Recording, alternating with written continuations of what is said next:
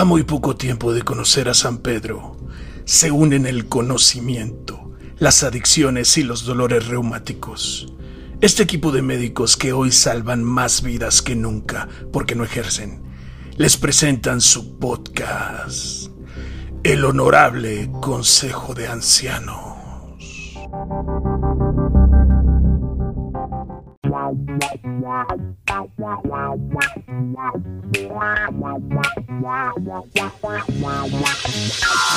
Muy buenas noches, muy buenos días y muy buenas tardes en donde quiera, en cualquier parte del mundo donde estén escuchando esta pinche maravilla de podcast, porque la verdad es que ya estuvimos revisando las estadísticas y vemos que nos escuchan en Bolivia, nos escuchan en España, creo que nos escuchan en Perú, nos escuchan en, en Estados Unidos, eh, por ahí creo que nos van a escuchar en Madagascar también, a lo mejor una pinche jirafa o algo, no sé, pero alguien nos ha de escuchar. Eh, tengan un excelente momento del día, sean bienvenidos a, este podcast. Eh, hoy vamos a dar continuación a un tema que la verdad es que gustó bastante. recibimos comentarios increíbles al respecto, recibimos muchas dudas. Eh, recibimos eh, reclamos también. ¿Recibiste esta? No, no, esa no. También recibimos, recibimos eh, querían más, ¿no? Comentarios, sí. Comentarios de las fans del, del doctor Psicosis que decían: déjenlo hablar, necesitamos su voz para tocarnos y cosas por el estilo. Entonces. Es, que, es que tiene voz de locutor ese güey, entonces. no, no. Entonces, bueno, vamos a dar la bienvenida eh, por orden alfabético. No va a ser, porque planta ya estoy pedo y no sé cuál iría primero, pero doctor ingeniero, ¿cómo está usted? Muy buenas noches. Muy bien, muchas gracias. Buenas noches, bienvenidos. Gracias por escucharnos. Y efectivamente, como lo dijo el doctor Murciélago, el doctor Psychosis se está volviendo casi, casi un porn star. Sí, por su voz. Y está inmamable, está inmamable, cabrón. Por su voz nada más, güey. Sí, lo, lo, que pasa es que no lo han visto el güey, pero bueno, está bien. Eh, bienvenido, gracias. Mi estimado Doctor, sea usted bienvenido nuevamente porque hoy tenemos consejo completo. Adelante, Doctor. Así es, pues buenos días Vietnam, buenas noches Perú. Estamos todos aquí. Y, y, buenas noches Beirut es una canción, güey. Entonces, este, pues muchas gracias, estamos todos reunidos otra vez. Otra vez, eh, juntos para eh, pues hablar eh, para darle continuidad, ¿no? Para darle continuidad a un tema súper interesante, es verdad que nos han preguntado un montón, nos han dicho que, pues, el doctor Psicosis es un, es un rockstar de este rollo, entonces vamos a continuar con este tema tan interesante que a lo mejor si no nos da porque porque realmente es vastísimo, nos vamos a un tercer capítulo o a los que hagan falta porque tiene que quedar muy claras muchas cosas, pero este, muchas gracias por acompañarnos. Muchas gracias, Doctor. Y sí, la verdad es que están explotando las redes, o sea, es impresionante cómo están llegando comentarios y mensajes, y ya no solamente es la familia del Doctor, o sea, ya tenemos escuchas reales que están reventando las páginas tanto de Instagram. Ya lo empezó a escuchar su familia por fin. Exacto. Murciélago. Ah, qué bueno que ya. Oye, por cierto, de verdad. Les Pero ¿cuál familia, doctor Murciélago? Ah, que la chingada. La, la única que tengo. No, espérense, pendejos, que les mandó saludos este, el murciélagote. Ya, ya escuchó. Afortunadamente no he llegado al capítulo donde lo quemamos, pero, pero ya escuchó algunos. Lo quemas tú, cabrón. Cállate, quemas tú, güey. Somos un equipo aquí, somos uno, somos todos o no es ninguno. El chiste es que les mandó saludos al murciélagote porque escuchó un episodio y dice que estaba cagado de la risa. Entonces, murciélagote, saludos. Y vamos a darle la bienvenida a la voz que es capaz de llegar a nivel de frecuencia eh, a tocar eh, partes femeninas y hasta a la voz masculinas. Que afloja, a la voz que afloja los elásticos. Exacto. O sea, la, voz que hace que los, los calzones se vayan a los tobillos, probablemente estamos hablando de los del doctor ingeniero, pero sucede. Doctor Psicosis, buena noche, sea bienvenido. No, bueno, ya, ya me mataron con eso. no, pues buenas noches. Este, gracias por la presentación. ¿Cómo está salivando el doctor este, ingeniero? Este, yo, yo tengo aquí un tema eh, que aclarar, por favor, porque me hicieron unas cuantas preguntas. A ver, hace unos capítulos yo describí a mis compañeros porque no se los imaginan. No, pues ya no se imaginan. Ahora sí, con tu descripción, sí. El doctor ingeniero. El doctor ingeniero sí tiene cara de osito. De todo tierno, a pesar de la voz y del físico que tiene, sí parece cara de osito. Yo sé que los mejores filósofos no son italianos, pero el doctor parece italiano por los lentes que ocupa. Y ese porte que trae, y, y el doctor eh, Murciélago. va a salir con tu mamá. No, el doctor Murciélago sí, sí parece Christian Bale. El traje de Christian Bale, o sea, el chef fornica dentro del el traje de Christian Bale. Sí se lo imaginaron bien, sí. Y sí, yo salgo de mesero, mesa 4, del lado derecho. Conoces a Joe Black. Exacto, exacto. ¿Cómo están? Buenas noches. Qué gusto. Un placer, mi estimado doctor Psicosis y, resto del Consejo de Ancianos. Pues a ver, vamos a entrar en materia rápidamente porque es un tema que nos da para mucha información. Eh, vamos a darle continuidad al, tema del sobrepeso, obesidad, incluso eh, medicamentos para, para, el control de, de, peso y bueno, todo lo que rodea ello. Pues no nos vamos a centrar solamente en esos tres tópicos. Entonces, un poquito dando seguimiento a la parte en donde nos quedamos en el episodio anterior, doctor Psicosis, íbamos a hablar más a, detalle, a lo mejor, de la importancia del manejo interdisciplinario en los pacientes que, sufren algún trastorno de alimentación que se refleja en sobrepeso o obesidad. Adelante, Psicosis. Sí, muchas gracias. Sí, es, un punto eh, ideal, sería lo, idóneo, ¿no? Eh, una clínica para el control de peso debería de tener varios eh, especialistas. Por supuesto que tiene que tener un psicólogo un psiquiatra. A veces necesitamos psiquiatras especialistas en trastornos alimenticios. Tenemos que tener una nutrióloga, nutriólogo. Debe estar un médico del deporte. Debe estar el bariatra. Y muchas veces, dependiendo del padecimiento del paciente, porque ya cuando llegan con nosotros debutan con, con hipertensión, con diabetes o con alguna otra enfermedad crónico-generativa, un médico internista o incluso un endocrinólogo, que eso es lo más cercano que requiere una, clínica para control de peso. Ya de ahí pues se puede ir a un poquito más de especialidades, ¿no? Puede ser el ortopedista, puede ser el cardiólogo, que ya hay casos de obesidad severa que requiere también de su valoración. Entonces así se va amalgamando todas las áreas. ¿Cuándo y por qué tiene que eh, hacerse una consulta interdisciplinaria? Porque no todos los pacientes necesitan de todas las áreas, ¿no? Es, es, muy común que llegue un paciente a bajar dos kilos de peso. Realmente ellos deben de pasar con un nutriólogo. Eh, hay que ver dos kilos de qué, ¿no? O sea, estamos hablando de un paciente que tiene un porcentaje de grasa ligeramente elevado. Que tiene. Ay, no, bueno. Lo bueno es que es, colega. Este, si es eso, va con el urólogo. Ahí, ah, ahí les hacen la circuncisión, Seguramente es próstata. y lo, sacrifican porque, se, pasó de río. No, adelante, adelante, doctor entonces, si, si, van, si van por un par de kilos, si es por grasa, exceso de grasa, pues evidentemente es muy sencillo el caso, eh, a menos que tenga una enfermedad que, determine que sea eh, complicado la pérdida. Hay pacientes, fíjense que me ha tocado, me ha tocado este. El timbre, el timbre. Sí, me ha tocado. No, me han tocado pacientes que, llegan por, muy poca pérdida de peso, realmente es muy poca, pero que el porcentaje de grasa es muy alto y traen una de medicamentos encima. También la edad es determinante para, para eso. Entonces, si tenemos un paciente con edad avanzada, el cual trae mucho medicamento y eh, ligero sobrepeso, obesidad, pues es importante que pase con nosotros por el control del medicamento, más que el del peso. Hay que estar monitoreando. Vamos a, vamos a hablar de un tema interesante. La gran mayoría de los pacientes con un, grado de obesidad y sobrepeso, con alteraciones metabólicas como, como hipertensión, por ejemplo, la gran mayoría de los medicamentos de este tipo son dosis respuesta tenemos el estándar, ¿no? Tenemos el de que cada paciente tiene que tomar tanto miligramo de tal medicamento y por superficie cuadrada de metro corporal, pero también nos dice el laboratorio y nos dice los libros que si ese paciente no responde adecuadamente hay que ajustar la dosis a cada quien individual. Entonces vamos perdiendo peso, la necesidad de medicamentos se va reduciendo, hay que hacer ajustes, por eso es que el bariatra tiene que llevar el seguimiento de sus pacientes, para que una vez que llegue o regrese con su médico especialista, tenga la dosis adecuada, porque si no, durante la pérdida de peso va a ir sufriendo las consecuencias de tener un medicamento con dosis elevada.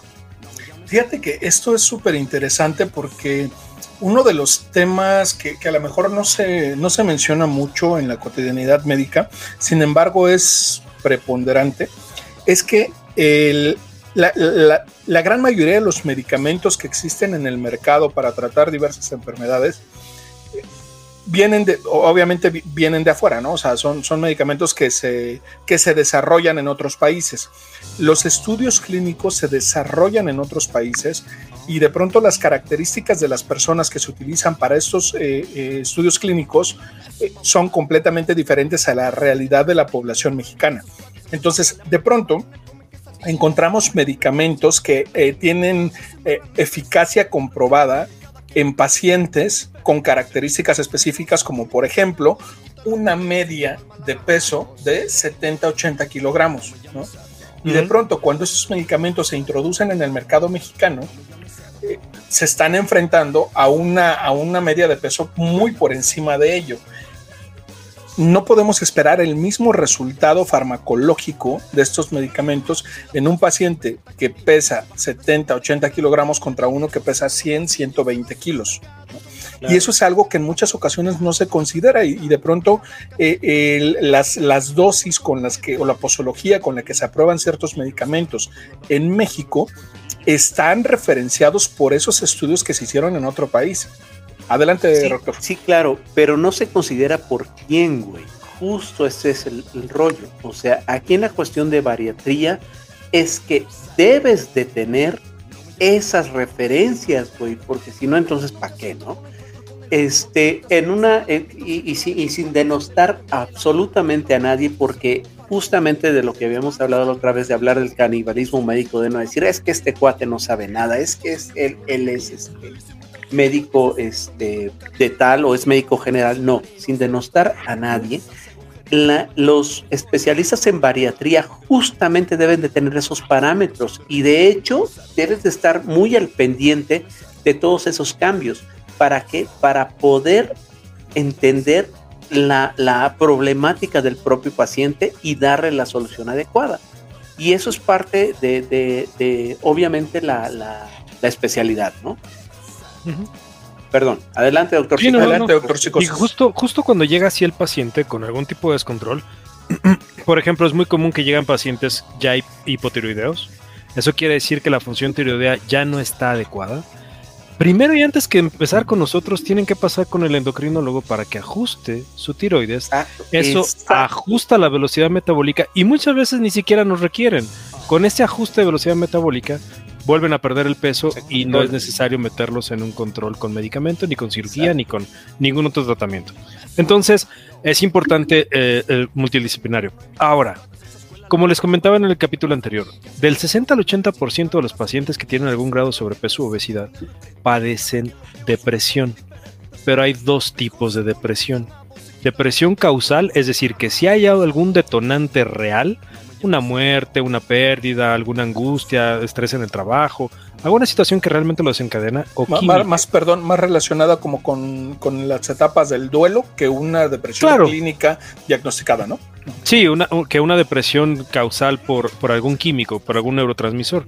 Entonces aquí nosotros identificamos al paciente y es, es, bien bonito identificarlo porque el paciente llega y solito se diagnostica, te, te, empieza a platicar, se acaba de morir mi mamá hace 15 días. ¿No? Entonces empiezas a ver que trae un, grado depresivo, pero real, con alguna causa. Entonces en ese momento podemos iniciar el tratamiento de la pérdida de peso, pero acompañado con una terapia psicológica, porque no requiere medicamento para, controlar, para controlar esa emoción. en ese caso, se hace ese, ese dueto entre el psicólogo y el bariatra y puede salir adelante. Muy distinto a los pacientes que llegan y te dicen, ¿sabes qué? Tengo niveles de ansiedad todo el tiempo, estoy sufriendo que no puedo dormir, me siento que como una ardilla nerviosa todo el día. en ese caso sería bueno una revisión psiquiátrica para que ellos determinen si tiene algún problema de un neurotransmisor y den un medicamento. Aquí entra algo bien importante de la bariatría. los pacientes que toman medicamentos para controlar depresión y ansiedad suben de peso. Exacto. Solo existe un medicamento que no sube de peso. No vamos a mencionar cuál, pero es, es difícil. que corriendo a comprarlo. Sí, no, es que existe un medicamento que es precisamente, sobre todo para evitar suicidios, que ese es el único que no sube de peso. Pero entonces, aquí va una anécdota bien interesante. No sé por qué algún día un laboratorio me invitó a una plática de psiquiatría para el manejo de medicamentos para la depresión y para la ansiedad. Yo creo que, yo creo que el tipo que me invitó iba con toda la hazaña y toda la, mala leche de que fuera a, a, cuestionarlos. Dan su ponencia y hablan sobre la obesidad y el sobrepeso, el manejo con medicamentos, bla, bla, bla. Y dentro de los efectos secundarios, digo, solo uno no, pero todos decían aumento de peso. Entonces al final, en el ciclo de preguntas, levanto mi manita, ya ven que yo soy bien discreto y no, no cometo este atropellos. Imprudencias, imprudencias. claro, claro, nunca mente, güey. ¿Quién, ¿Quién ha dicho eso? Les digo, oigan, nunca, si ustedes dan un medicamento para manejar la depresión por grados de obesidad o sobrepeso y le genera más obesidad o más sobrepeso, lo único que tienen es a un paciente atontado, gordo medio feliz, pero que se ve al espejo, pero no se puede enojar con hablan, doctor Murciélago? Cállate, pendejo. Ni se puede deprimir más porque deja de interrumpir al maestro. Entonces aquí yo les dije, ¿por qué no? ¿Por qué no simplemente lo bajan de peso? O sea, el tema no es, es quitarle la depresión o la ansiedad, el tema es quitarle el peso, es la piedra angular de la gran mayoría de los padecimientos eh, actuales porque es más sencillo, perdón, atascarlos de medicamento, ¿no? Y, perdón, me, voy a meter. la cuestión de la farma, güey. Y, todo, El, todo el rollo de la cuestión farmacológica es, es impresionante lo que encuentras cuando le rascas a ah. eso de la industria farmacológica. Está muy cabrón. mira que le estamos dando patadas al pesebre porque vivimos de eso. Claro. Pero sí nos damos cuenta de esas pendejas. Antes de meternos al rollo de la farma, perdón, eh, por ejemplo, ah, yo, yo quiero apuntalar y probablemente lo vas a mencionar más adelante.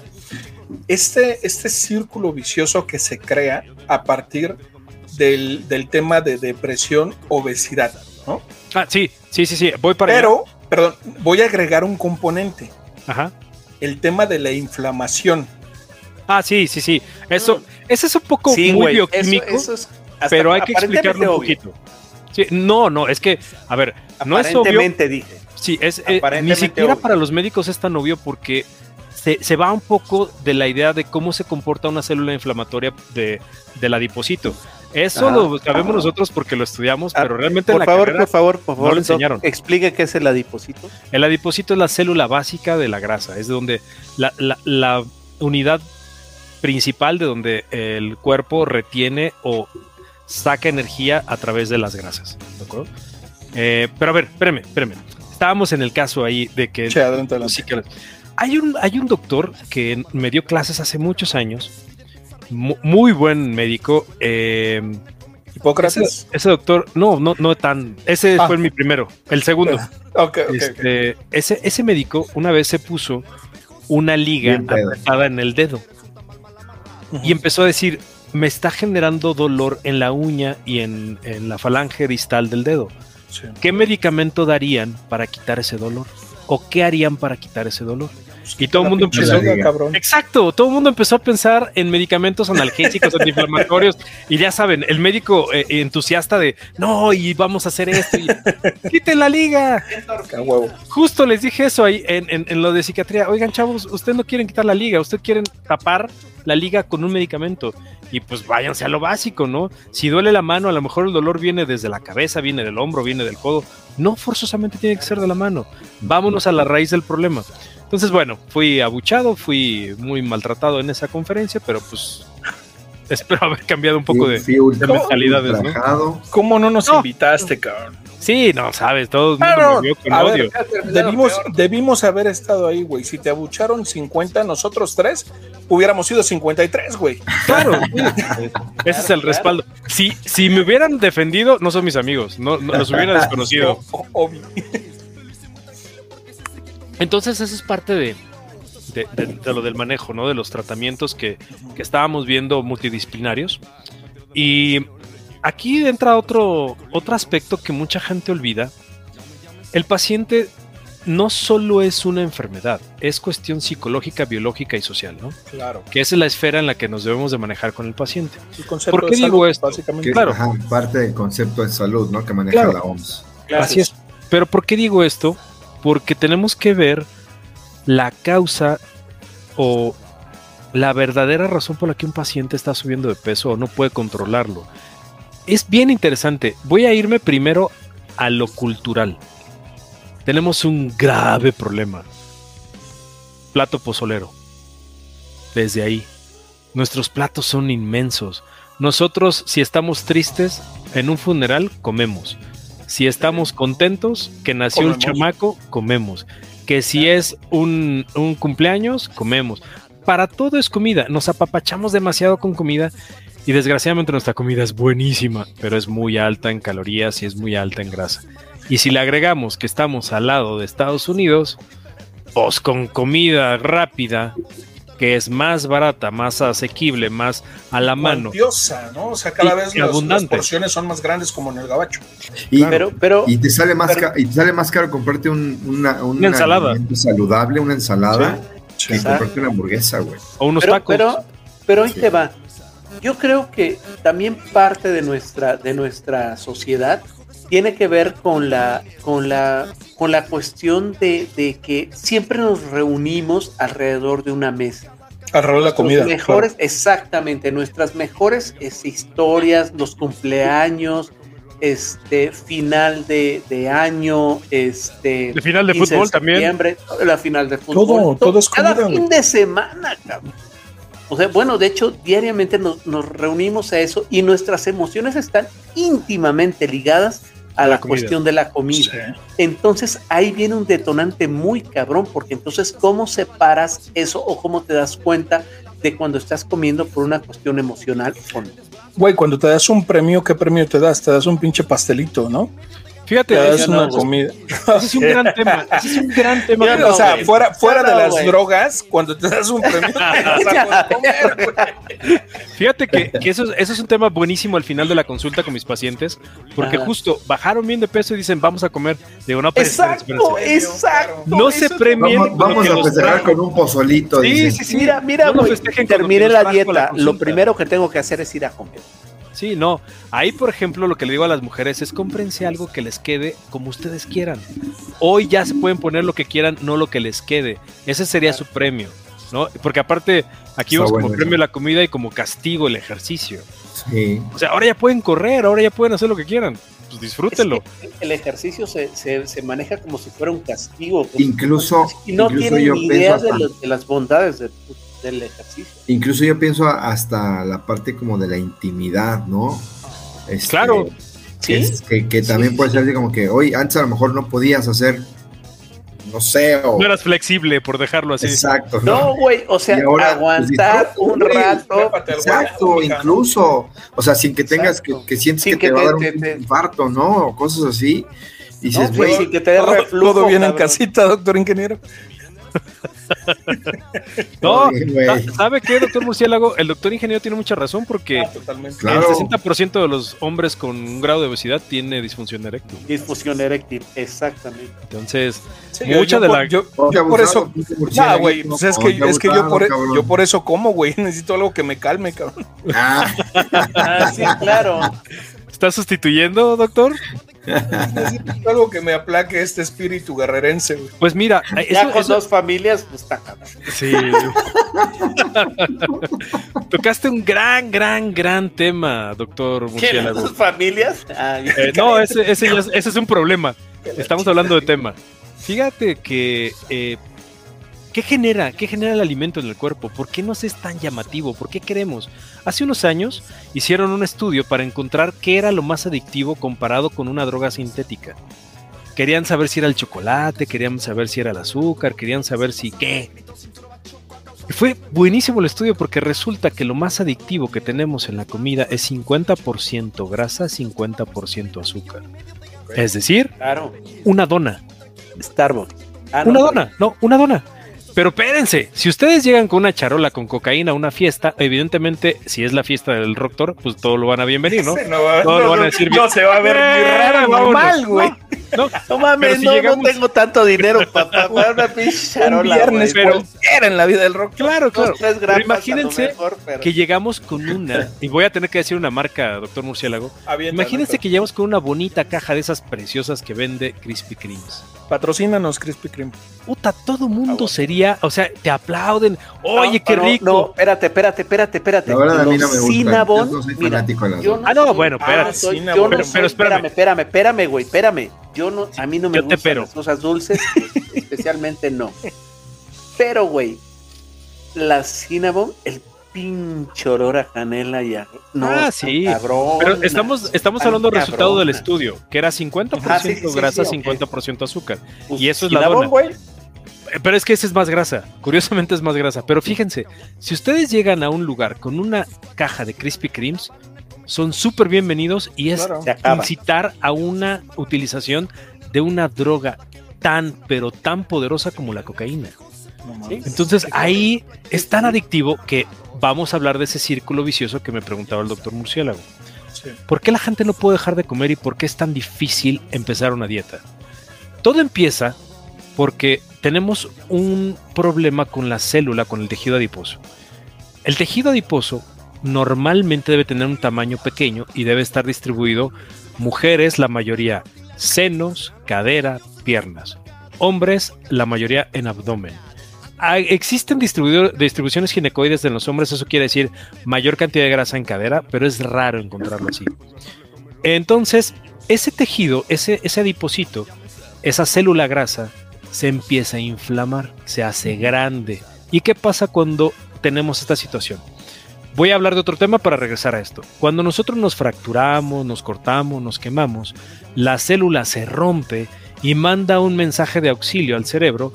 Esta sustancia se llama citocina. Hablemos de que es una sustancia que es un grito de auxilio. Llega al cerebro, el cerebro identifica qué tipo de citocina es. Puede ser de tejido óseo, puede ser de piel, puede ser sangre, puede, ser un tejido específico, músculo, y manda el auxilio que necesita. Esa célula, eh, digo, esa sustancia en particular se parece mucho a una que bloquea o libera el centro de saciedad. Desgraciadamente, cuando la célula grasa se inflama, empieza a liberar esta misma sustancia. En este caso, el centro de saciedad se ve afectado la mayoría de la gente se puede sentar a comer, regreso al tema, la mayoría de la gente se puede sentar a comer su plato de sopa, una ensalada, un guisado, incluso un postre, pero el centro de saciedad está bloqueado, entonces está mal visto que se vuelvan a servir. Perdón, perdón, doctor Psicosis. ¿El centro de saciedad está bloqueado en este caso por las citocinas? Por las citocinas que libera el tejido graso. O sea, que, una son citocinas, que, perdón, que estas citocinas son en realidad precursores del proceso inflamatorio. Y, es donde viene esta confusión y se va hacia el centro de saciedad, ¿es correcto? Así es, así es, así es. Vamos así. Perdón, o sea, acotación, acotación, aguántame, acotación. Las citocinas son importantes y eso no quiere decir que la inflamación sea mala. No, no, no. La inflamación es necesaria, pero hay una hay, hay un camino diferente y hay una hiperexcitación que ahorita nos va a contar el doctor Psicosis para, para la cuestión únicamente de obesidad. Sí, sí, sí. O sea, lo que estoy hablando a términos eh, cristianos normales es sí, es la célula grasa cuando está grande, cuando está gorda, se comporta se comporta de una manera errática, liberando estas sustancias que bloquean el centro de saciedad y la gente no puede sentirse satisfecha. Entonces, lo que les digo, comen y, socialmente, socialmente está mal visto que se vuelvan a servir un plato de sopa, un guisado, una ensalada. ¿Qué hacen? Pues vamos a echarnos un cafecito con unas galletas, ¿no? Porque socialmente eso está permitido. Un frappuccino con un asorio. Claro, sí, vámonos con eso. Total. ¿No? Ya, ya, nos mentó la madre aquí en el Gráficamente, gráficamente fuimos ofendidos. pero es que sí, güey, es, es, es, eso. Está grabado, doctor Murciélago. todo mi respeto, no les mentaría la madre. Sí les pinté un dedo, pero no les menté. O sea, acabas de comerte eh, un plato bien cabrón y vas por un postre, güey. Pero el pinche postre tiene más calorías de lo que te acabas de comer y estás lleno y aún así vas a comer eso. Entonces, perdón. Sí. Y fíjense que, yo nunca había visto una persona comer con ansiedad hasta hace muy pocos años. Como el doctor murciélago. no. Que nunca hemos comido juntos, cabrón. No, sí, pero no, no, no, no, ah, no, no, Tú no tienes idea de lo que es comer por ansiedad. Realmente lo tuyo no, no, no, no. Mm. Hace algunos años aquí vi en, un lugar que se llama Logans, en, mi ciudad, donde aquí vivo. Eh, Logans. Ah, es, un inglés. El, doctor Psicosis vive en ampliación CDMX. sí, ya, ya estamos ahí pegados. Este, y, fíjense que llegó una chica, me, llamó mucho la atención porque sí tiene un grado de obesidad importante. Y digo, estaba cuatro mesas lejos de mí y evidentemente ahí se piden hamburguesas y pidió las, las hamburguesas con papas. Bueno, agarró las papas a la francesa, las oprimió con su mano y se las metió a fuerza a la boca a una velocidad impresionante. Nunca había visto comer a alguien con ese grado de ansiedad. Justamente como sabe el doctor ingeniero que se hace, así. lo he este, visto, eh, lo he visto. Ah, ¿Lo has visto? No, fue, fue brutal. Es como cuando hemos visto al doctor murciélago que bebe a pico de, botella. Que se hace sus malteadas con, con las papas fritas. Sí, sí. Y le pone, ¿sabes qué? Le pone Milky Way para que amarre, para que tenga no, pero pero parece, no, no, no, no, no, no, y fuera y fuera y fuera de bullying. En, este momento el doctor psicosis, el doctor y el doctor ingeniero se van a tomar de la mano y se van a ir mucho a la chingada. Mira, güey, pero de la manita. Mira, Perdón, perdón, pero, pero eso de lo que está hablando el doctor psicosis es una cuestión, y fuera, te digo, fuera de bullying. No, no, ya en serio. O sea, es en serio, esos son, son este, ciertas este, actitudes que toma gente o ciertas este, costumbres que empiezan a tomar eso de hacer bola las papas fritas, de, tomárselas de esa forma, de tomar malteadas, o sea, las malteadas son hipercalóricas porque llevan este, grasa, azúcar. Eh, se vuelve una cuestión bastante, bastante fuerte porque es una, es una, este, ¿cómo se llama? Es una cuestión que hacen muchas personas, ¿no? Pero, pero bueno, Perdón. Y ahí, y ahí tenemos que tomar en cuenta que a mayor ingesta de carbohidrato en una persona, los receptores de, carbohidrato, es decir, de azúcar o de harinas, demandan más cantidad. O sea, por eso han escuchado ese de eh, no puede comer solo una, Claro, claro, claro. Que lleva un carbohidrato. el doctor, el doctor ingeniero se come tres, güey. y hasta cuatro, ¿Y seguidas? dependiendo de cómo ande, de cómo ande de, de, excitación, de, cómo ande de hambriento. Ah, okay. Se come tres, cuatro, ese güey no tiene llenadero. Entonces sí, realmente eso es un círculo vicioso en el que el paciente sigue comiendo, sigue acumulando más grasa, esta grasa se comporta como una célula inflamatoria, sigue inhibiendo el centro de saciedad, el centro de saciedad le demanda más comida y, tenemos otra Dime. Perdón, y le voy a meter el otro componente, ¿no? Por este proceso inflamatorio también hay, una, hay un impacto sobre la producción de neurotransmisores y el paciente se deprime y ah, genera mayor inflamación, ¿no? Y por lo tanto se genera mayor cantidad de citocinas. a, eso es a lo que me refería con que entra este vicioso círculo vicioso. Y, y falta algo, falta un componente que no hemos hablado bien importante. Si el paciente cae en esto, el grado de presión es más alto Claro. La depresión lo hace sentirse más culpable y come más. ¿Pero por qué come? ¿Por qué comer? ¿Qué hace el alimento en la mente que nos hace apapacharnos? Libera serotonina. libera exacto. endorfinas. Endorfinas.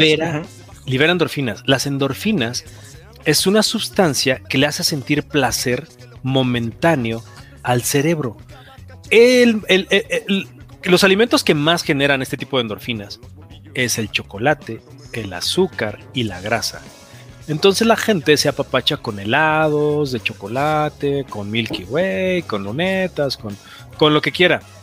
Pero, pero, ah, perdón, perdón que te interrumpa, Doc. Eso no quiere decir que las endorfinas sean malas. No, no, no, no, no que sean malas. Sí, sí, sí, sí, claro. Aquí la situación es que se vicia se vicia el, el, el, este, las, las vías de neurotransmisión y eso es lo que empieza a provocar este círculo vicioso. Sabes que por algún momento lo saca de la depresión, el hecho de comer claro, momentáneamente. Sí. Claro, o sea, y, es que era lo que les decía, o sea, a una mayor cantidad de citocinas o, de estos eh, de esas sustancias proinflamatorias, hay una disminución en la producción de serotonina, que es uno de los neurotransmisores que, que, te ayudan a modular el estado de ánimo, ¿no? El estado depresivo. exacto, y si el, estado de ánimo, ¿no? Estar, y si el adiposito está, está este, inflamado y sigue produciendo estas citocinas, pues es donde se impacta este círculo vicioso. uno de los conceptos que hoy existe es que el, la obesidad es un proceso inflamatorio. Y, aquí vale la pena hacer la acotación y el paréntesis.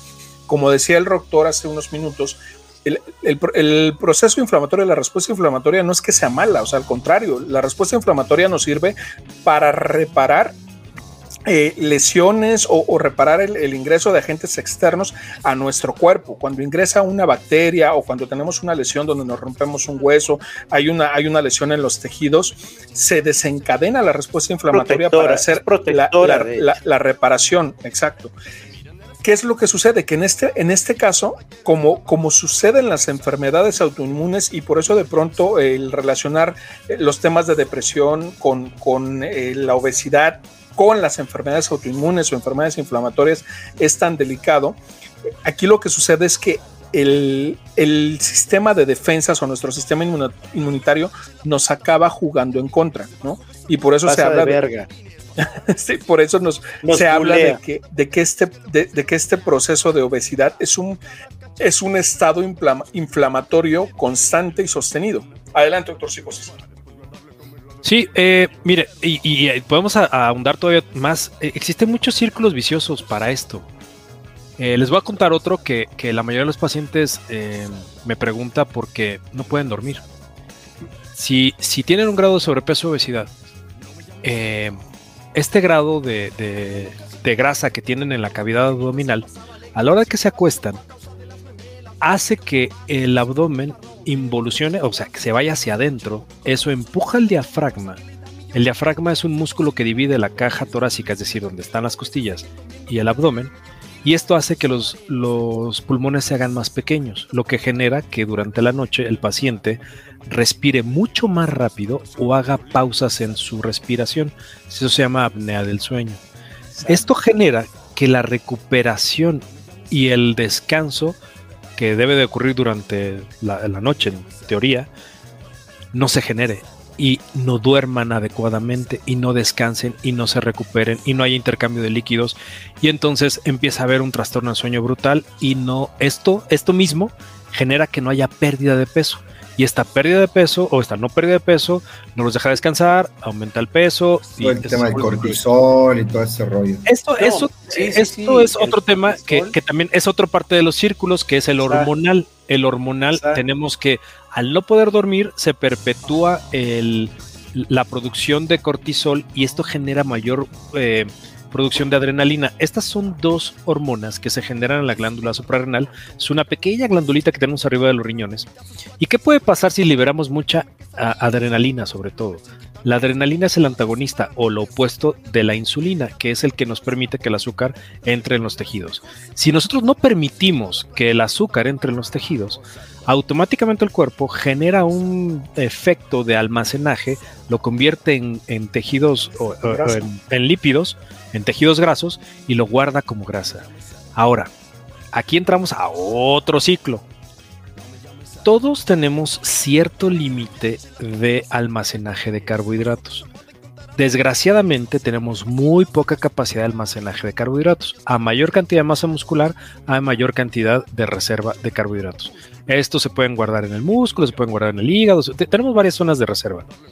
Pero una vez que nos acabamos estas zonas de, guardar, si nuestra dieta es alta en carbohidratos, ¿qué son los carbohidratos? Azúcares, harinas, las podemos tomar de azúcar como tal, o de verduras, o de frutas. Las frutas muy altas en carbohidratos, pues sabemos que es el mango, sabemos que son las uvas, sabemos que el jugo de naranja, por ejemplo, un litro de jugo de naranja son 12 cucharadas de azúcar, es una barbarie. Entonces, esta grasa, este, este azúcar ya no se puede guardar como tal o como carbohidrato y entonces pasa el proceso de guarda de grasa. Y esta se vuelve a acumular y nos produce otro círculo que y, esas son las lonjitas. Esas son las lonjitas exactamente exactamente, es la grasa abdominal. exactamente eso es lo que está diciendo el, el, doctor ingeniero. La gente que se quiere poner mamey y todo el relajo debe de entrar a una dieta estricta porque si se pasa nunca va a poder marcarse de ninguna forma. Hagas el ejercicio que hagas, tomes los suplementos que tomes, no se va a poder marcar por la dieta, ¿no? Entonces ahí hay otro factor bien importante que desgraciadamente no nos ayuda a los latinoamericanos, el factor genético. Nosotros tenemos tendencia hacia la obesidad, tenemos la tendencia hacia la diabetes, hacia la hipertensión. Gracias España. Claro, y también los antecesores, y también es eh, la, fuerte tendencia a guardar rápidamente grasa. Nosotros elevamos muy rápido niveles de colesterol y niveles de triglicéridos. Entonces, es un círculo muy, son muchos círculos viciosos que se tienen que empezar a romper con lo más difícil que existe. Mi padre decía que había tres cosas difíciles de hacer. Levantarse temprano, hacer ejercicio y hacer cambio de estilo de vida. Que eso también nos Llevo dos. Nomás no me puedo levantar temprano. pues es que en el asilo no le pasan a, levantar a las 8. No, pues es que las monjitas ya pasan tarde. O primero hacen el rosario y todo ese relajo y ya pues después nos despiertan. Hacen el rompop y después pasa por usted. Exacto. Este... muchos huevos. El rompopito. Exacto. Entonces ahí eh, tenemos que intervenir de de muchas maneras para que la persona pueda hacer un cambio de estilo de vida. Esa explicación, perdón, doctor Psicosis, justo habla de esa complejidad del abordaje del problema. O sea, el, el, haber mencionado todos estos círculos viciosos que se generan, pero no solo desde una perspectiva eh, social, te voy a decir, o psicosocial, sino a nivel metabólico, endocrino, eh, endocrino eh, fisiopatológico. O sea, es un, es un abordaje bien complicado. No es tan sencillo como decir lo que, lo que decíamos en el episodio anterior.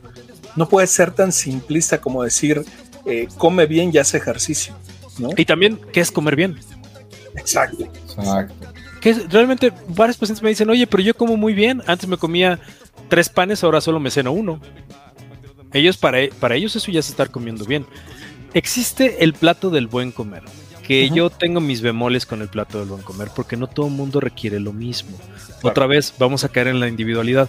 ¿Es una buena generalidad? Sí, porque te da una buena idea de lo que debes de comer y lo que no debes de comer.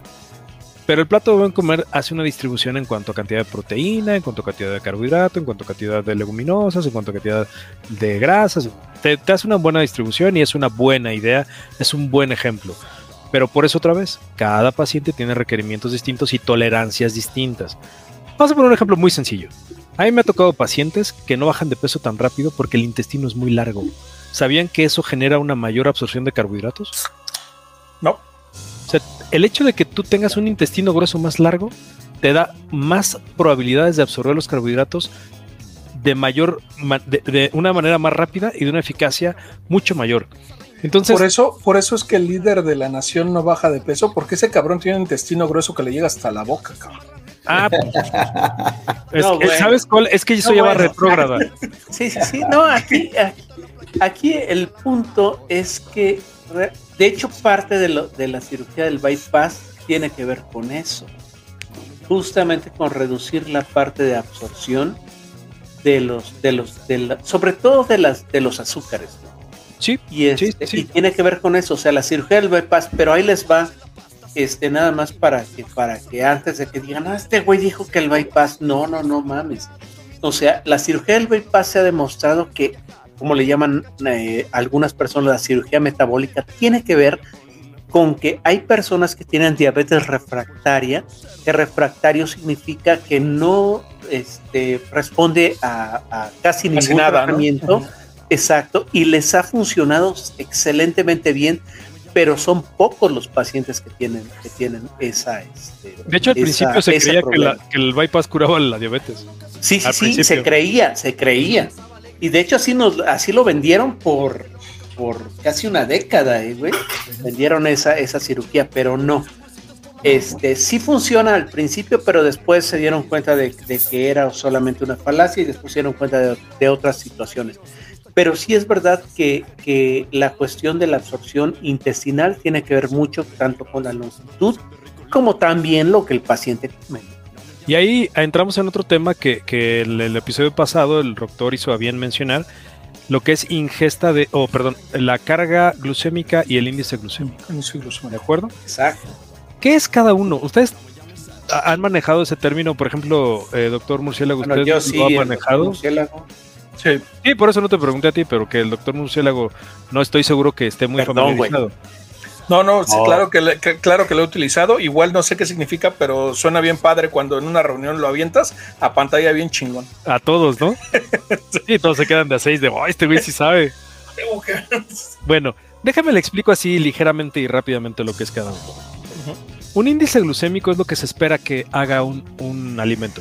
Existen índices glucémicos altos, existen índices glucémicos bajos. ¿Qué quiere decir esto? ¿Qué tan rápido te puede subir el azúcar a un alimento en sangre? ¿De acuerdo? Así, llano y pan. Y ahí les pongo un 4 a mis pacientes en la consulta. Y se los voy a poner. ¿Los pones en 4, güey? No, les pongo un 4. ¿Eres proctólogo o eres, eres bariatra, güey? un 4. No, no, no la opinión del doctor no representa la opinión del podcast. El honorable consejo de Oye, dijo, los pongo en cuatro. Oye, doctor Murciélago, y el león cree que todos son de su condición. Exacto. buenas noches, güey. Buenas noches. No vamos a empezar a hablar ahorita. No, no, no, espérese. Estaba hablando de un tema muy importante. Adelante, adelante. qué bueno, qué bueno. Sí, lo del índice glucémico y la carga glucémica. Entonces. me parecía yo a ti. les pongo, les pongo un 4. Y se lo voy a poner a ustedes. Si ustedes van al cine, ¿qué es peor? ¿Pedir un panini de pechuga de pavo con queso manchego y papas a la francesa? ¿O una crepa de cajeta? ¿O unas palomitas light grandes?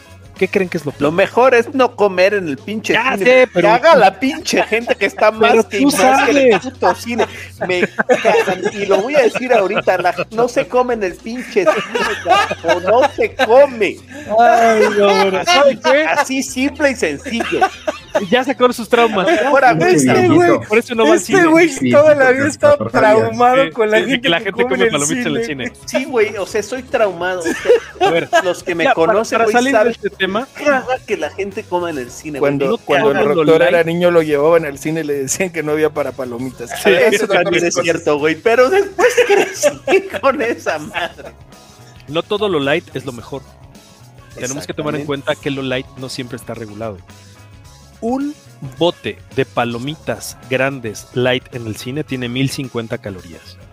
Unas crepas light unas crepas tienen 450 calorías y el panini tiene 950. La gran mayoría de mis pacientes me dice, lo que yo comería sería un bote grande de palomitas porque debe ser light y es lo menos dañino. No es cierto, es puro carbohidrato. Hay que saber leer las etiquetas. Pero aparte de todo, déjate, perdón, perdón que te interrumpa. Aparte de todo, en cuanto al cine, la gente tiene súper ligado el olor a palomitas con el cine y es como una cuestión de niñez y que se tiene que comer. O sea, definitivamente. y es un gran eslogan. Sí, sí, sí, 100% de las personas que no comen el refresco piden. Claro. Exacto. O sea, yo, yo últimamente que, que, voy al cine, pues por mis hijos ya tengo que decir, bueno, pues, compren sus palomitas, pero sí les digo sin refresco porque no quiero que estén meando y no, no, no quiero salir para que, para que perderme un pedazo. Compre, Perdón, estoy sacando mis frustraciones. Compren palomitas, pero no se las pueden comer, chamacos. Exactamente, hasta que... No, de hecho les compro el refresco los, hasta que salimos, güey, porque les digo, en el pinche cine no se come porque no se come, no me caga la gente que mastica. Haga un paneo a su vaso oh, para los poderlo grabar, todos los que comen en el cine. Gracias. Gente rara, ¿no? Sí. ¿Eh? Pues tú también sí, come para que no escuches el. Por eso es importante un buen proceso psicoterapéutico para no llegar a estos putos extremos. gracias, amigos, gracias. Los quiero mucho. Entonces, bueno. Pero perdón, perdón, perdón. Ah, seguimos hablando del índice glucémico y la carga glucémica. Entonces, el índice glucémico es lo que se espera que haga un alimento y la carga glucémica es lo que realmente pasa en cada paciente. Entonces, supongamos que nos hacemos un pan, 400 gramos de pan, lo dividimos en cuatro y cada quien se come una porción de 100 gramos. La carga puede ser distinta para cada uno. Por ejemplo, al doctor le puede subir a ciertos niveles, al doctor murciélago le puede subir menos y al doctor ingeniero le sabe muchísimo y a mí me va alterando a las dos o tres horas. Entonces tenemos que ir midiendo también las cargas glucémicas de los pacientes. ¿Súper difícil? Sí, pero una paciente, un paciente o una paciente con diabetes hay que hacerlo. Y hay varias maneras de hacer esas cargas glucémicas. Lo más sencillo es una hemoglobina glicosilada o glucosilada dependiendo del laboratorio para ir viendo. Lo ideal es un tratamiento que se llama iPro. El iPro es un chuponcito que se pone en el cuerpo y les mide cada 5 minutos los niveles de azúcar. Y con esto hacemos una gráfica, nos hacen un diario de, de alimentación, hacemos un cruce de información entre la gráfica, que son 268 mediciones al día, si mal recuerdo, contra lo que comen y ahí podemos saber qué carga glucémica tiene cada alimento y qué le tenemos que quitar o qué le tenemos que poner a cada, a cada paciente. Esto ya es un grado de una especialidad muy, muy alta para un paciente que tiene este, problemas con, ciertos alimentos y con ciertos medicamentos o intolerancia, ¿no? Sí, Perdón, es que con todo esto que estás diciendo, a ver, eh, una duda coloquial es, no mames, ¿cuánto me va a costar el pinche tratamiento, cabrón? Justo, fíjate que afortunadamente y actualmente el tratamiento. Estamos en descuento. Entramos promoción. Si marca antes de 10 minutos. exactamente. Vamos a dar un descuento. Llame ya. En su próximo tratamiento, ya. Por ser mes del día del padre, por ser mes del padre, vamos a dar descuento. No deje de tomar su Los primeros no deje de comer su carne asada.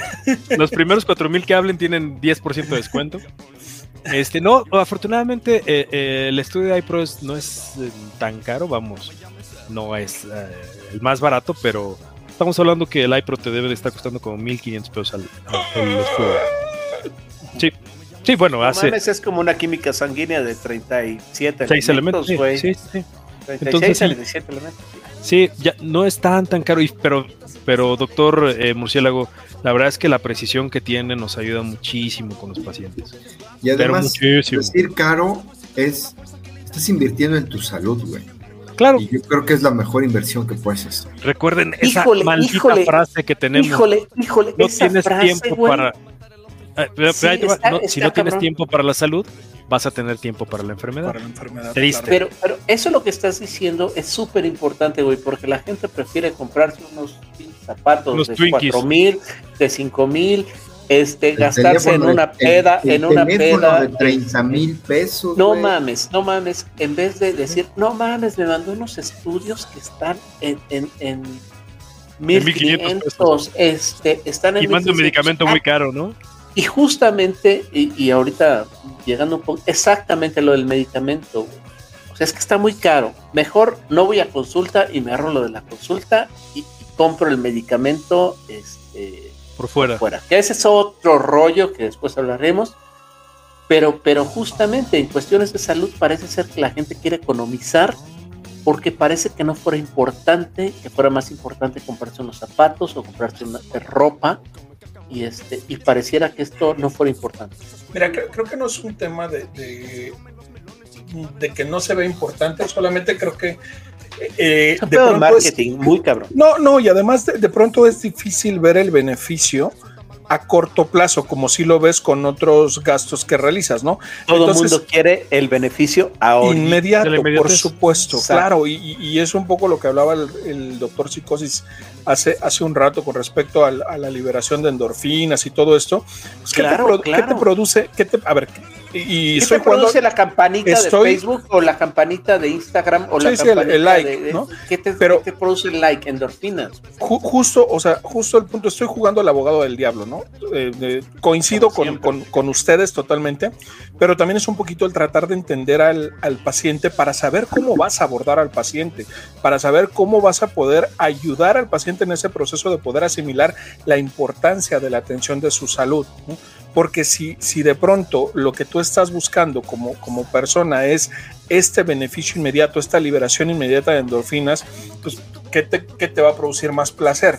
El comprarte agarrando uno de los ejemplos que comentaron ustedes, el comprarte unos pinches zapatos de cuatro mil pesos que dices, no mames, me veo de huevos, están chingones y son los de moda, o como decía el doctor ingeniero, el chingado iPhone de, de 30 mil pesos, o entrar a un pinche proceso donde voy a invertir dinero, sí, en mi salud, pero no voy a ver resultados inmediatos. Aparte, lo voy a sufrir porque culturalmente, eh, desde que hablas de un tema de dieta, ya es un tema casi de agresión por la semántica que, que es inherente al concepto. ¿no? Entonces, solamente, perdón, solamente estoy tratando de entender la psique del paciente porque de otra manera, si nosotros como médicos no somos capaces de comprender cómo eh, piensa el paciente y cuáles son sus motivadores, tampoco vamos a poder incidir en, la necesidad de, generar cambio de, de, hábitos, en el poder ayudarle a concientizarlo y hacerlo parte de su proceso terapéutico. ¿Vale? Ese, es mi punto.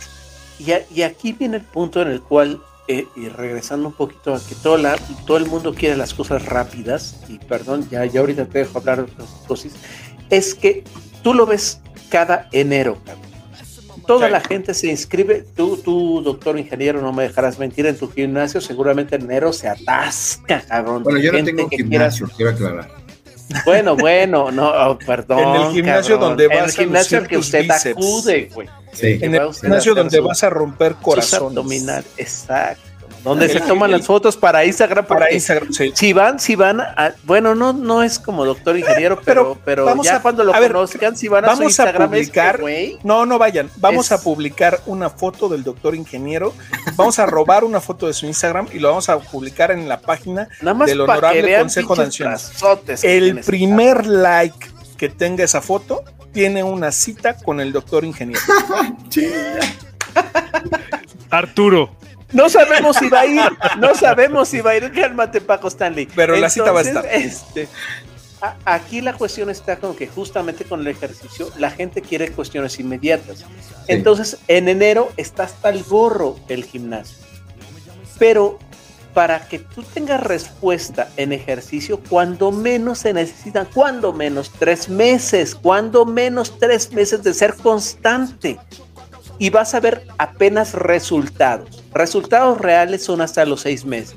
¿Cuándo es cuando deja de ir la gente? En febrero, al segundo mes. Porque ya no se pusieron mamados en el primer mes, entonces ¿para qué voy? Al tercer mes está casi, casi la misma gente y para abril ya están los mismos que estaban yendo todo el día. A lo mejor algún agregado. Los mamados eternos. Exacto. Entonces los resultados no son inmediatos. Entonces, eso era nada más para que quedara el punto de que, de que tanto en el ejercicio como en la alimentación, como en cualquier cosa, hay que ser constantes. Oye, oye, doctor, y algo que platicamos en el episodio pasado, y creo que ahorita no, no hemos llegado todavía, no sé si vamos a llegar, digo, ya, ya nos estamos quedando sin tiempo, este, otra vez. Ya, ya, ya, vamos para el tercer capítulo, güey. hablábamos del tema familiar. ¿Cómo influye el tema de la familia en todo este proceso del que ya hablamos, ¿no? De temas de desde que llegan, el diagnóstico, cómo lo valoras, este, qué tratamiento le vas a dar, cómo le vas a dar seguimiento. Y, cómo ahora tiene que ver todo el tema además de la familia eh, para que pueda ser un éxito y cómo el paciente realmente se hace responsable y la familia corresponsable de poder lograr el éxito. Porque más allá del tema estético, del gimnasio y todo lo que decías ahorita, doctores, pues es el tema de salud, o sea, es el tema de que estás aquí porque ya estás teniendo a lo mejor o vas a tener muy pronto problemas crónicos, de enfermedades crónico-degenerativas y eh, temas endocrinos, mil cosas, ¿no? Entonces, e, en la experiencia que ustedes tienen como, como eh, es cómo abordan esta parte. Ok, mira, es, es muy complejo, es muy difícil y depende de quién vaya a consulta. Si va la mujer, la mayoría de las veces no la apoyan es el marido, que cómo es que el viernes no vamos a ir a los tacos, que Era lo que te decía hace rato. Que cómo que el sábado no vamos a ir a, desayunar barbacoa. Entonces aquí yo sí aplico un plan B muy drástico. Como no me va a ayudar la familia, es raro que se pueda presentar. Le digo que si ella modifica sus hábitos, su gente lo va a hacer, porque por lo regular aquí en México la mujer es la que lleva un poco más el control de la alimentación en casa. El, marido, el marido, el marido no se mete mucho, solo dale sus chelas y dale sus tacos y ya no opina, ¿no? Y lo que incido muy, muy fuerte es a enseñarles a decir que no. Y hago un ejercicio muy fácil en la consulta. Yo les pido prestado su celular y le digo, cuando vayas a una fiesta y te pidan o te ofrezcan o te digan que tomes, espérame, que tomes algo, que, consumas pastel o que rompas la dieta, tú diles no. ¿Quieres aprender cómo se dice que no? La pregunta es, ¿me regalas tu celular? Inmediatamente me dicen, no. Justo así tiene que ser responder. Cuando alguien quiera que rompes tu dieta, dile que no. Tan fácil. Porque el problema de la obesidad no es de tus hijos. El problema de obesidad no es de tu marido. El problema no es de, tu, de tus hermanos, de tus papás. Tú la vas a cargar y quien la va a padecer eres tú. Quien la va a llevar después son ellos. Porque te van a tener que cuidar a ti. Caso bien distinto. Cuando va el hombre, la mayoría de las mujeres y de los hijos lo apoyan. Entonces es muy fácil. eso es cierto. Es muy, muy sencillo. ¿Lo apoyan? O sea, lo apoyan. no, no, no. Lo apoyan. Si, si, lo acompaña el marido, el, el esposo. No, si va el marido a consulta. Si va el marido a consulta solo, la mujer y los hijos lo apoyan, porque pues, es el, jefe de familia. cuando va la pareja, no, hombre, ya estamos hechos. Ya, es muy cuando van los dos, es, es, es pan comido. Muy bien llevado. Porque hace Pero lo mismo. si va la chava, era lo que estábamos hablando, lo que les decía en el capítulo pasado. Este, la chava, si va nada más la mujer o la, o la chava, este, por lo general siempre está con que los que los que sabotean ese pedo son los maridos o los novios o las parejas. Siempre es es que mi novio es muy antojadizo y siempre está con los tactos y siempre está pues con el pan. Exacto pero muy pocas chavas realmente logran este, enfrentarse a ese rollo. Pues Entonces, que, se yo una sí, cuestión.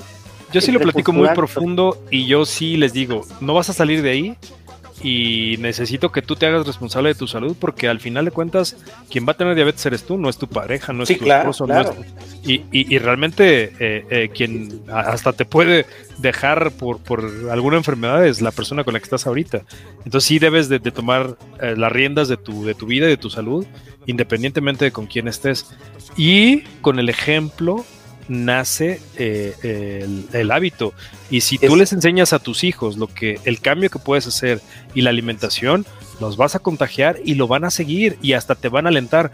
Los niños entre 7 y 14 no saben cómo son crueles con los papás y son incisivos. Te dijeron que no comieras esto y llegan a la consulta y me dicen, doctor, ¿qué cree? Mi mamá se comió unas papas, mi papá se tomó un chocolate o tal. Entonces ayuda mucho. Ayuda mucho. Sí, ayuda mucho. Exactamente, exactamente eso es lo que estás diciendo, doctor Psicosis.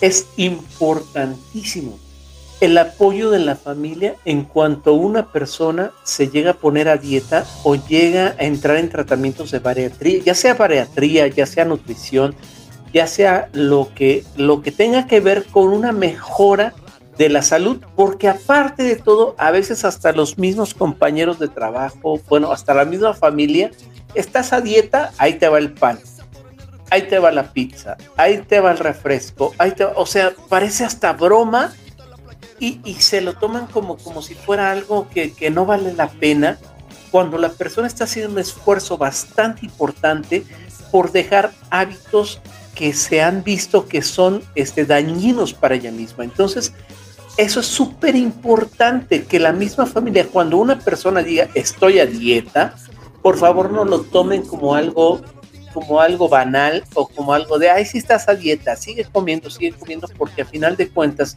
todo tiene que ver también con nuestro entorno y con las cosas que nos están rodeando para poder dejar a final de cuentas estos pues hábitos, no digo alimentos, sino hábitos que nos están haciendo daño. Ok, aquí quedan, quedan al aire varios, varias cosas que queríamos tocar, por ejemplo, el tratamiento, la cirugía, las complicaciones de la cirugía, las cuestiones de modificar dieta, cuando los pacientes me preguntan si pueden tomar alcohol, cómo empiezan a negociar. No, no, no, no, no, ahí, ahí, no se meta, doctor. ¿Cómo que tomar alcohol y es, es, es, fascinante cómo te tratan de negociar una dieta y cómo quieren meter lo que ellos, ellos traen de, de, idea. Este, las cargas genéticas también, insisto, son, son buenísimas. Pero si quieren les platico más adelante sobre los tratamientos quirúrgicos, la, el tratamiento clínico, por qué retiraron un medicamento del, del mercado cuando era mejores que tenemos. Mira, creo, Doc, que dentro de nuestra línea de trabajo han habido dos medicamentos muy buenos que han retirado del mercado. La sibutramina y el Redotex. Ok, espérese al siguiente capítulo, carajo. Pues con el cliffhanger. Déjenlos con el cliffhanger. Ok. bueno para sí, justamente, y platicaremos de eso en, otro capítulo, porque ahorita ya se está durmiendo el doctor este murciélago, porque. No, jamás. Pues ya, pues ya. Entonces está durmiendo, se estaba comiendo una hamburguesa. Exactamente. Déjenme ¿Le dio el mal del puerco? Le dio el mal del puerco al desgraciados. ¿Qué quiere ser? Ser doctor. Quiero, ser dotado de facultades médicas. Sí, si quieres lo decimos más adelante. Vale, Porque vale. Tampoco hemos hablado de los productos milagro. no, no, no, no, ese, no, tema van a ser como cuatro o cinco capítulos porque vamos, está, está, para está muy bueno, está muy bueno, la verdad es que está muy bueno el tema. Vale, me parece muy bien. Cuando gusten. Pues Doctor Psicosis, muchísimas gracias. Vamos a ir cerrando por cuestiones de tiempo. Claro. Y em, pues, doctor, adelante. Comentarios de cierre. Pues nada, está este, este programa estuvo buenísimo. Ustedes disculpen, ya estoy muy cansado y este. Pues ya, así, se le dice el cansancio. Ya se le arrastran las palabras. perdón, perdón, pero es que ya. También su lengua está cansada, por eso se arrastra. Exactamente, güey, ya, ya, ya es demasiado. Como cuando haces mucho ejercicio, así quedó. Sí, exactamente. Entonces ya, ya es la edad y este y ya es hora pues de, acabar con esto pero por favor escúchenos en el siguiente capítulo va a estar buenísimo este, a todo lo que está diciendo el doctor Psicosis es, son cápsulas de sabiduría y aparte de todo son cápsulas para que las tomen como formas de cambiar estilos de vida. Exactamente, cada ocho horas, por favor. Y pues muchas gracias. quieren entender, pues no son cápsulas, son supositorios, cabrones, úsenlas. de sabiduría. Pues. Exactamente. Exactamente. Pues muchas gracias, que tengan muy buenas noches. Mi, mi este, recomendación es que pues traten de seguir una dieta adecuada y pues nos vemos en el siguiente capítulo. Bye. Doctor ingeniero, comentario de cierre. Sí, este, nada, igual agradecer, ¿no? La verdad es que nuevamente, gracias, doctor Psychosis. Nos dio una cátedra otra vez de, todo este tema. Súper interesante. Quedan muchos temas, muchos temas este, por, por abordar, por platicar eh, creo que sí nos vamos a tener que ir a un tercer capítulo. Y a un cuarto, seguramente. O sea, un cuarto capítulo. No, no, estoy invitando a ningún lado. Nos vamos a tener que ir a un cuarto, usted y yo, porque con esos músculos. Ya Es que estoy viendo esos brazos ¿Quién se va a negar a eso? No, este, no, y, digo, la verdad es que sí, eh, eh, igual, ¿no? Gracias. Eh, yo repito lo que dije hace un momento, la mejor inversión que puedes hacer es en ti, en tu salud, en tu físico.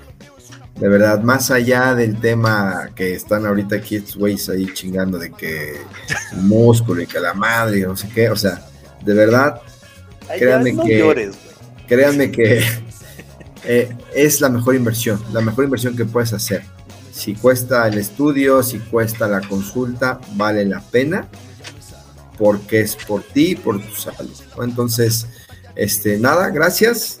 Muchas gracias. deja de meterte anabólicos, entonces. Sí, vas escuchando, no me meto nada, güey. Sigan, síganos escuchando. Proteína en envase de cuero, no más. ya, ya están mal estos, estos, estos señores. Este, gracias, nos vemos. Ya, güey, acaba esta madre. A la chingada. Doctor Psicosis, comentario de cierre, por favor. Sí, nada, los voy a dejar con una pequeña reflexión que me hizo un amigo hace un par de años. Si algo malo de salud les va a pasar, que no sea por malas decisiones propias. no, pues está cabrón, güey. Ya, ya valió ver. bueno. Cuando el doctor ha tomado una buena decisión en su vida, en lo que pues sea, sí. Pues sí, pero pues hay que dar el consejo, ya si lo toma. Oiga, no, a ver, yo, yo para, para despedir nada más, este. No, ya, güey, ya, ya, ya. No, no, cállate, pendejo. Yo nada más quiero comentar no sean cabrones, pongan sus comentarios ahí en Spotify, en, en, en, Facebook, en Instagram, chingada más. Es gratis.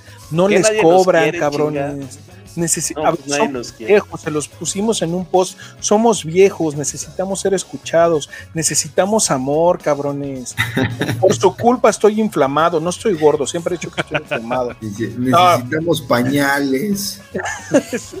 Muchísimas gracias a todos por escucharnos. Eh, esténse pendientes, denle like, denle click a la campanita para que sepan de los, de los episodios nuevos. Y esto fue su podcast favorito, El Honorable Consejo de Ancianos. Adiós.